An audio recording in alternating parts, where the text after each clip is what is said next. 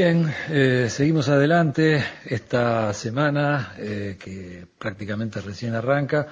Y bueno, retomamos el, contacto con nuestros columnistas, eh, los semanales, los invitados especiales, el caso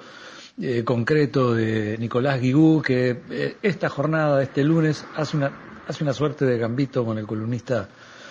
eh, un rock, mejor dicho, con el, columnista habitual de los lunes, que es Diego Martini, que estará con ustedes recién el miércoles. Dicho sea de paso, prácticamente eh, todos nuestros columnistas, ya invitados, ya semanales,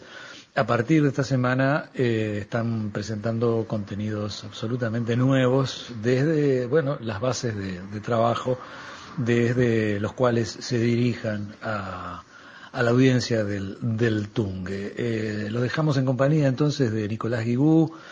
haciendo una suerte de reflexión breve sobre el coronavirus y el camino que hemos tomado como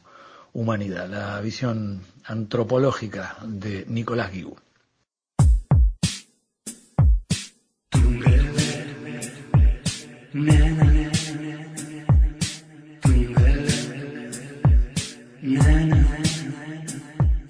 Hola, ¿qué tal? Aquí desde el encierro eh, envío algunas reflexiones para el Tungelé de Radio Uruguay.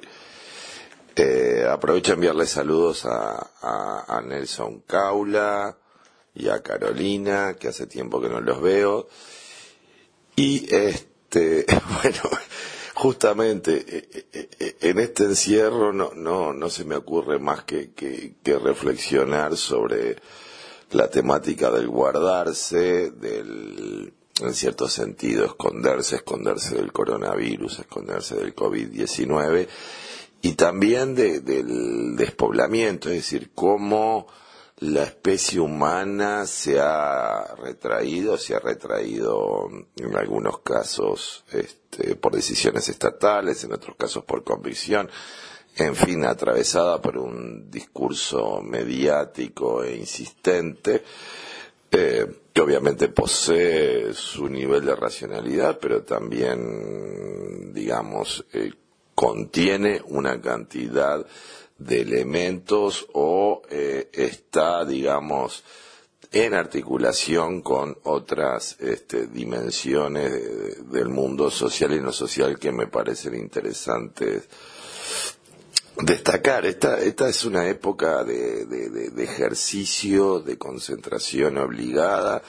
y, y de ejercicio en que, de, ejercicio la adaptación radical a eh, esta virtualización del mundo que eh, obviamente ya, ya existía, ya estaba establecida y, bueno y se producía y, reproducía este, permanentemente, pero el hecho del aislamiento, de, deshumanizar obligatoriamente las relaciones o en todo caso maquinizar esas relaciones a, través de diferentes este, prótesis, nos este, obliga a ingresar definitivamente al mundo virtual y establecer este, nuestras relaciones, nuestras cyber relaciones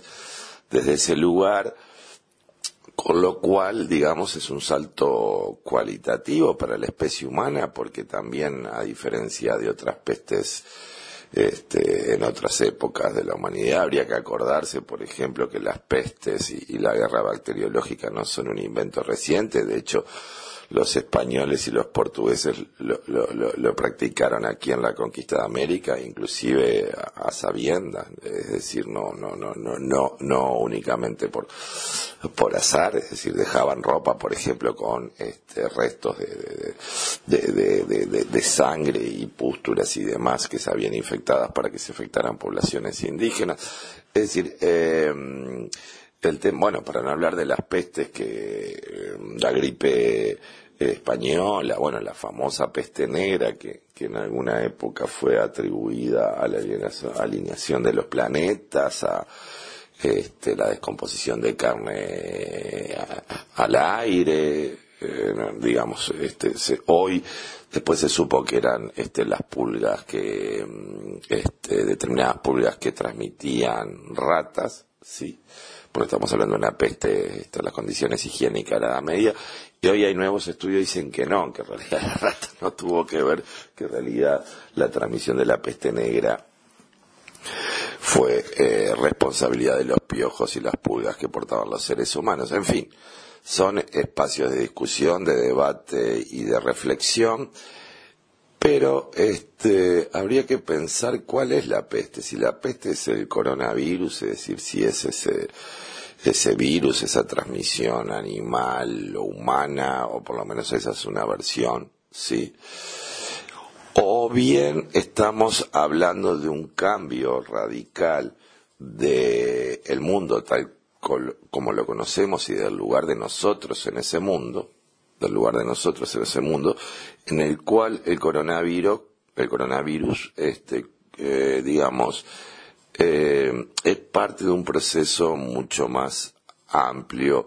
y complejo que tiene que ver con geopolíticas económicas, que tiene que ver con geopolíticas comunicacionales, que tiene que ver justamente con la subsunción radical del ser humano a los sistemas de comunicación complejos, a los sistemas de automatización y robotización que estamos viviendo en la contemporaneidad. Daría la impresión de que la desaparición de la humanidad como tal, cuando digo la desaparición de la humanidad como tal, no estoy haciendo referencia a una eh, desaparición física estrictamente, hablando de manera estricta, sino de su transformación a través de las diferentes mezclas alegres con otras especies, a través de la intervención eh, sistemática sobre nuestro cuerpo de prótesis que, cada vez se adentran más en, nosotros y bueno, hasta llegar a diferentes nanotecnologías, este, intervenciones que darían la, impresión de que eh, nos prometen la eternidad. Y bueno, en este mundo que evidentemente la muerte no tiene mm, no tiene un buen no, tiene público, es decir, la gente no quiere morir, la gente quiere este mantenerse viva, habría que ver qué concepto de vida está presente ahí, lo más que este lo, que se encuentra en, sus posibilidades. Y eh, bueno, si eso significa eh, transformarse en un humano máquina a cambio de vivir eh, más y si significa ciertas formas de, confort y de acceso a ciertas formas de, de, conocimiento y ciertas prácticas, bueno, daría la impresión de que eh, la mayoría de la población aceptaría gozosamente o eventualmente este, se encuentra, digamos, obligada por, por, por determinantes económicas a ingresar en ese mundo de más allá de la humanidad, más allá de lo humano, tal como lo conseguimos. Creo que toda esta etapa del coronavirus y de la virtualización recoge un conjunto de equivocaciones. Creo que realmente este, como humanidad hace muchos siglos que hemos tomado un camino equivocado. Creo que esa área del mundo occidental, las maneras que eh, tuvo de construir su relación con la materia, construir su relación con el mundo, construir su relación con el universo, con los animales, con los vegetales, con los animales, con, la, con, los minerales, con la tierra misma, ha, ha estado sostenida por un conjunto eh, de mm, suposiciones que nos llevaron a determinado lugar y algunos de esos lugares parecen adecuados y buenos, por lo menos en algún aspecto, pero ese desencantamiento del mundo en el sentido beberiano, es decir, ese mundo desencantado, ese mundo eh, humanizado, ese mundo antropocéntrico,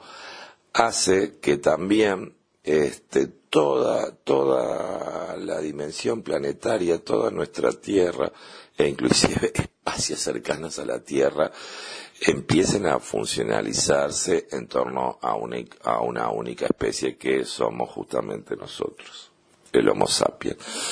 Eh, eh, ese, ese, ese conjunto, ese camino errado de, de, la inmanencia extrema, eh, ese camino que dejó o, trató de obliterar o de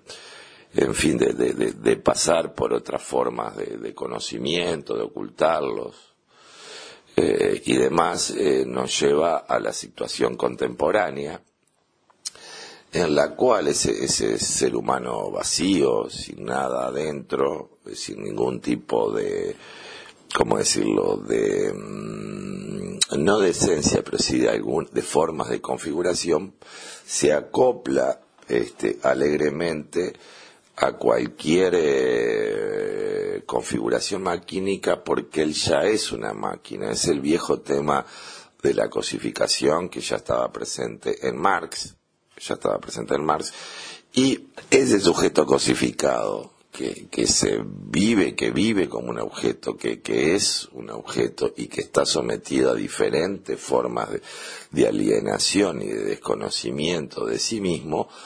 bueno, va generando un mundo particular y ese mundo particular es el mundo en el que estamos viviendo, es decir, un mundo de, seres aislados, de seres distanciados, de, de, redes que comunican seres entre sí, en el cual la comunicación estrictamente humana, sí, eh, de alguna forma está muriendo y eh, yo creo que estamos ante un fracaso ético de la propia especie por haber elegido, por haber sido mm, también obligada en muchos casos a eh, buscar una idea de conocimiento, de verdad, de poder, de relaciones que estuvieron situadas y están situadas en, en, singularidades, en singularidades humanas absolutamente desdobladas, desvinculadas, en cierto sentido virtualizadas, inclusive con anterioridad a, la revolución comunicacional contemporánea y que ahora estamos viviendo las consecuencias de todo este proceso. Me parece que mm, hay alguna posibilidad, yo estoy hablando mucho del milagro, es decir, eh, buscar eh, pensar un acontecimiento o vivir un acontecimiento para el cual no estábamos pronto, es decir, nuestras matrices culturales no estaban en condiciones o no habían pensado este acontecimiento mm, imprevisto como es el coronavirus o puede ser cualquier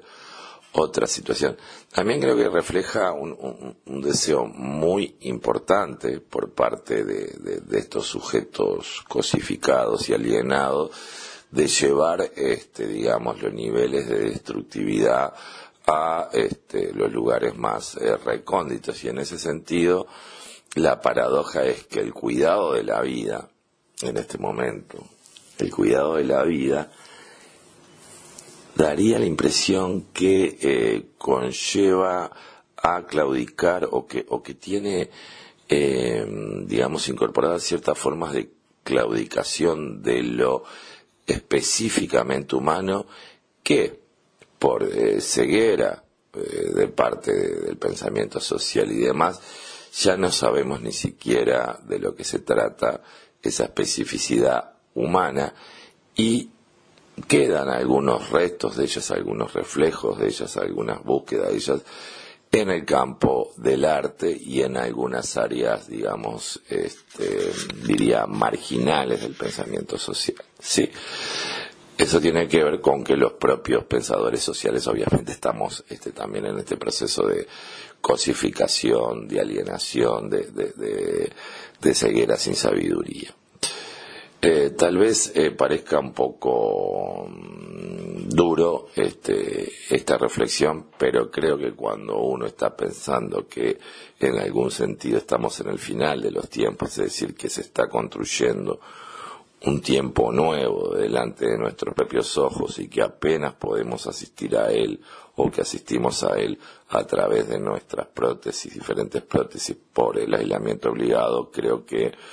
hay que saber, hay que, hay que ser lo suficientemente mm, duro, en el sentido que eh, cierta profundidad en el pensamiento, en una época de superficies, en una época de superficialidad, puede tal vez este resultar fuera de lugar, pero creo que seguir pensando en la profundidad de las cosas y de la articulación y, la, y pensar también en la, articulación profunda entre las cosas sigue siendo una de las tareas principales del pensamiento. Bueno, saludos y espero verlos en breve. Hasta luego. Ya, ya, ya. Ya volvemos con el Tungelé